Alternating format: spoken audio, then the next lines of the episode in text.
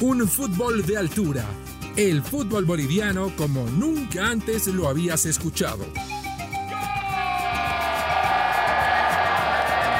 Noticias, análisis y entrevistas. Además del camino de la verde rumbo a Qatar 2022. Acompaña a José Miguel Arevalo los lunes y viernes en Footbox Bolivia, podcast exclusivo de Footbox.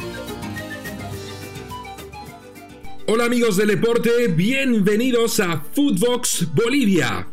Soy José Miguel Arevalo y en este podcast les contaré todo lo que necesitan saber acerca de una de las ligas más impredecibles del mundo, la división profesional del fútbol boliviano. También les hablaré de la selección boliviana, la verde, en su difícil camino rumbo a la Copa del Mundo Qatar 2022.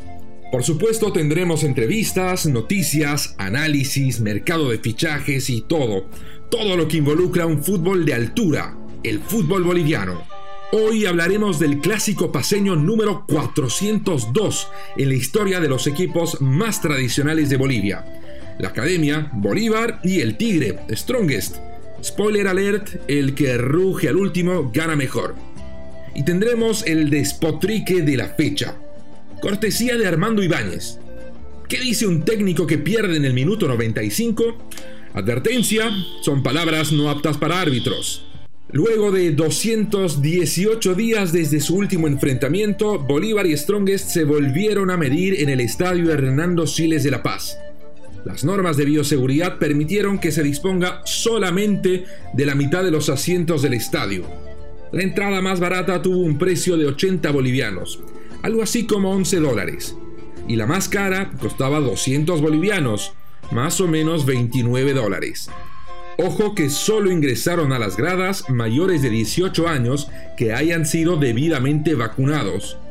¿Por qué mayores de 18 años? Porque la vacunación en Bolivia todavía no ha comenzado para menores de edad. Ambos equipos llegaron con muchísima presión encima. Strongest había perdido su invicto en la fecha anterior.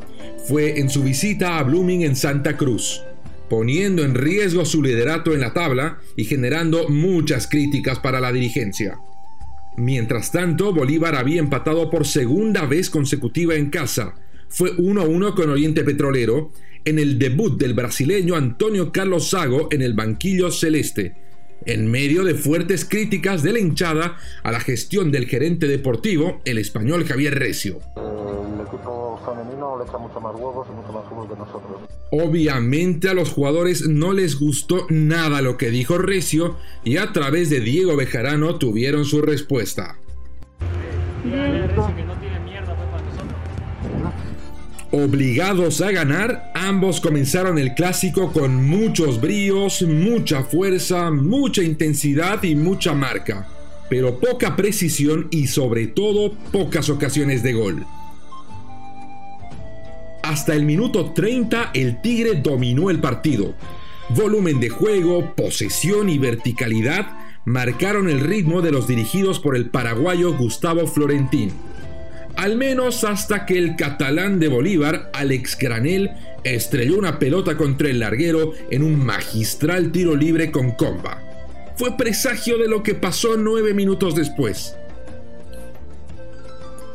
Roberto Carlos Fernández le cruzó un balón perfecto de izquierda a derecha al delantero ex Pachuca, el argentino Leonardo Javier Ramos, que luego de quitarse a José Sagredo de encima con un recorte para adentro, disparó cruzado y potente al palo derecho de Daniel Vaca desde la frontal del área grande para anotar el 1 a 0, su noveno gol para Bolívar.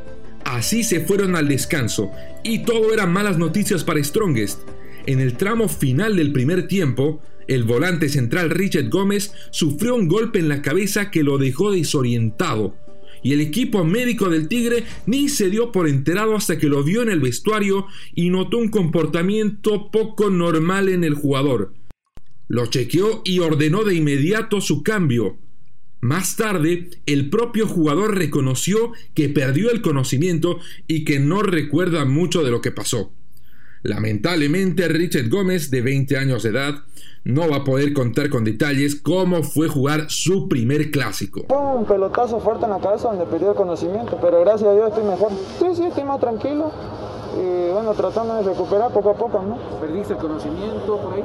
Sí, sí, la verdad que sí, no me acuerdo, no me acuerdo mucho del primer tiempo, pero en el camerín trataba de recarburar un poco y me, y me estaba acordando. En el segundo tiempo, el Tigre se las jugó todas y ejecutó la operación Barbosa que entre una estrategia intensamente ofensiva liderada por Willy Barbosa se incluía el ingreso del panameño Rolando Blackburn que llegó a La Paz apenas 48 horas antes del clásico, después de marcar dos goles para Panamá en la Copa Oro. El brasileño Barbosa había sido el que más insistió con disparos, mayormente desviados por una numerosa defensa. Pero a los 64 minutos su insistencia pagó frutos.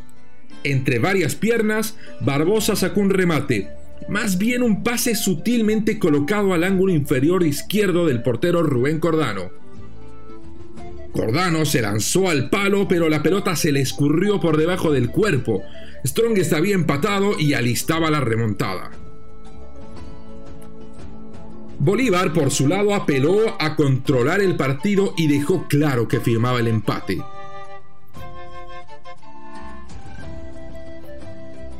Las salidas de Leonardo Ramos y Leonel Justiniano evidenciaron que Sago prefería un empate cerrado a un ataque que invite al contragolpe. Grave error de cálculo. Strongest atacaba casi por inercia, pero a 8 minutos del final, Ramiro Vaca, que durante la semana dijo que su futuro está fuera de Bolivia y que busca la salida de Strongest antes de que cierre la temporada, dibujó desde la derecha un centro perfecto hacia la cabeza de Blackburn, que apenas tuvo que brincar y no tuvo ningún tipo de marca para acomodar sutilmente la pelota con la frente al palo derecho de Cordano. Después de media hora de acecho, el Tigre lo había hecho, dio el zarpazo y el 2 a 1 parecía inminente. Y como si el gol de la remontada fuera poco, Blackburn se lo festejó en la cara a la banca de Bolívar, que obviamente ofendida y enfurecida, se fue a la casa del panameño. Se generó un tumulto, hubo empujones, hubo insultos y terminó expulsado el reemplazado Justiniano. Bolívar había quedado ofuscado y confundido, pero a tal punto que un cabezazo en despeje de la defensa de Strongest provocó el tercer gol y una pelota sencilla que caía como globo al piso ocasionó un insólito blooper entre Gabriel Villamil y Diago Jiménez. Los jugadores de Bolívar literalmente se tropezaron entre sí tratando de tomar una pelota sencilla. Con los dos jugadores de Bolívar fuera de carrera, Willy Barbosa aprovechó esta torpeza, encaró y disparó desde la media luna al ángulo. Minuto 95. Caso cerrado. El Tigre se adueñó de la punta y ganó su clásico número 102 en la historia de esta rivalidad. Ojo que la victoria número 101 de Strongest el 19 de diciembre del 2020 fue por 2 a 1. Los goleadores, Willy Barbosa y Rolando Blackburn. Bueno, a propósito de Bolívar encariñándose con la piedra en la que tropieza. Strongest es líder del campeonato boliviano con 25 puntos en 10 juegos. En segundo lugar está el sorprendente Palmaflor de Cochabamba con 21 puntos en 11 partidos, mientras que Bolívar quedó quinto con apenas 18 puntos. Y hoy tenemos el despotrique de la fecha número 12. Se escuchó en las puertas del Estadio Municipal de Villa Ingenio en la ciudad del Alto, que es la casa del campeón defensor Always Ready. Luego de perder 5 a 1 en casa, Real Potosí visitó a Always e hizo un partidazo.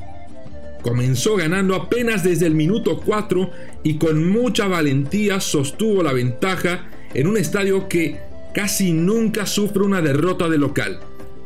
Esto duró al menos 80 minutos cuando Always empató en una jugada insólita. La gente de Real Potosí reclamó falta de Rodrigo Ramallo que extendió el brazo para desplazar a Ronald Eguino. Le entregó la pelota al paraguayo naturalizado boliviano Nelson Cabrera, que le pegó mal. Pero en el camino el balón lo desvió el defensor mexicano Luis Trujillo, que más bien pifió la pelota, la mandó por encima del portero también mexicano Carlos Rubio, que ya se había lanzado y la pelota terminó al fondo de las redes. El partido siguió 10 minutos más cuando Cristian Árabe anotó el 2 a 1 para Always, anotado el gol, el árbitro terminó el partido. Y por supuesto al final, el entrenador de Real Potosí Armando Ibáñez cargó la pistola y disparó a quemarropa contra el árbitro Raúl Orozco. Felicito. Esto de hoy, y ustedes no me van a dejar mentir en un robo a mano armada. Pero está bien, está bien, ya sabemos cómo es esto, ya sabemos cómo es el fútbol boliviano y por esta gente que nosotros no progresamos. Porque cuando salimos a competir a otro lado, los árbitros son, son bien, te cobran bien, pero aquí te hacen ganar partido. Esta clase de tipo deberían sancionarlo de por vida, por ladrón. Y no me importa que me castiguen, que, que den lo que les dé la gana. Pero se lo digo en su cara, es un ladrón, es un ladrón. Vale la pena mencionar que el actual presidente de la Federación Boliviana de Fútbol, Fernando Costa, fue hasta noviembre del 2020 presidente de Always Ready, y que el actual titular de Always es Andrés Costa, su hijo. Muy bien, eso es todo por hoy. Ha sido un verdadero gusto acompañarlos y contarles un poco de cómo se está jugando y cómo se está viviendo el fútbol en Bolivia. Recuerden que pueden escucharnos en su plataforma de podcast favorita. Tenemos, tenemos nuevos episodios todos los lunes y viernes. Soy José Miguel Arevalo y los espero acá, en Footbox Bolivia. Footbox Bolivia con José Miguel Arevalo, podcast exclusivo de Footbox.